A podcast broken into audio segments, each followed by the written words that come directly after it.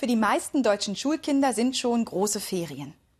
Franz und Mia wohnen in einer Straße, gehen in eine Klasse. Franz wird mit seiner Familie nach Mallorca fliegen, Mia nicht. Ihre Eltern haben kein Geld für Urlaub.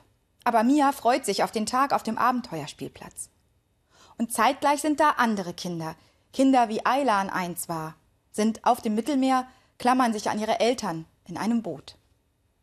Das passiert gleichzeitig. Wir leben alle in einer Welt und Menschen erleben zeitgleich so Unterschiedliches.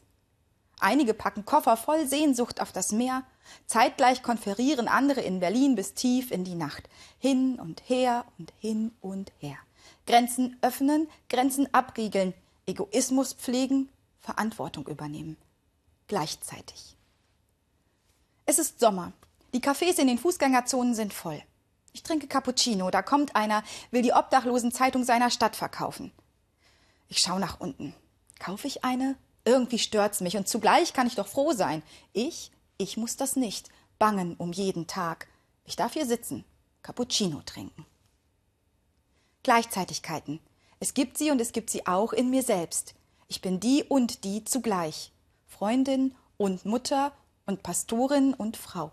Ich glaube, zweifle, suche, singe zugleich, und ich fühle vieles zugleich.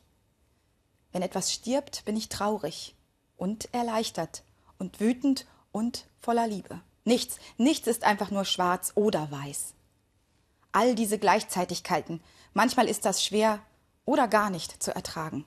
Sonne und Sterben, Grenzen ziehen und Cappuccino, Merkel und Seehofer und Franz und Eilan, Trauer und Wut, alles auf einmal. Wie soll man das aushalten? Wenn ich nicht mehr weiß, wo ich hinsehen soll, brauche ich Gottes Blick.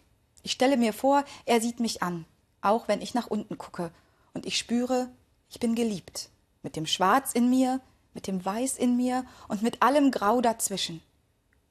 Und mitten in dieser Welt mit all ihren Gleichzeitigkeiten sehe ich auch Gott, er hält die Gleichzeitigkeiten aus, stirbt zerrissen von ihnen, die Arme am Kreuz weit offen. Ich fühle mich umarmt von diesem Jesus. Er erträgt Hass und Liebe und streckt sich dazwischen aus. Er stirbt, um zu retten, liebt sogar den Verräter, wirft Tische um, segnet leise, betet, lass den Kelch an mir vorübergehen, und dann nimmt er den schweren Kelch. Alles ist gleichzeitig. So ist sie, die Welt und auch ich selbst, in diesem Leben, das noch auf Paradies wartet. Ich kann nicht immer hinsehen. Gott tut es. Er hält aus, er sieht hin. Und das hilft mir hinzusehen, auch wenn es schwer ist. Und dann tu ich meinen Mund auf für das Retten und gegen das Sterben. Und manchmal kaufe ich dann eine Obdachlosenzeitschrift, manchmal nicht. Und zugleich gibt es auch Zeiten, da nehme ich einfach das Paradiesische an, so wie es mir begegnet. Und ich spüre die Sonnenstrahlen im Gesicht, höre dem Stimmenkonzert der Fußgängerzone zu und trinke Cappuccino. Es ist alles gleichzeitig und ich lebe mittendrin.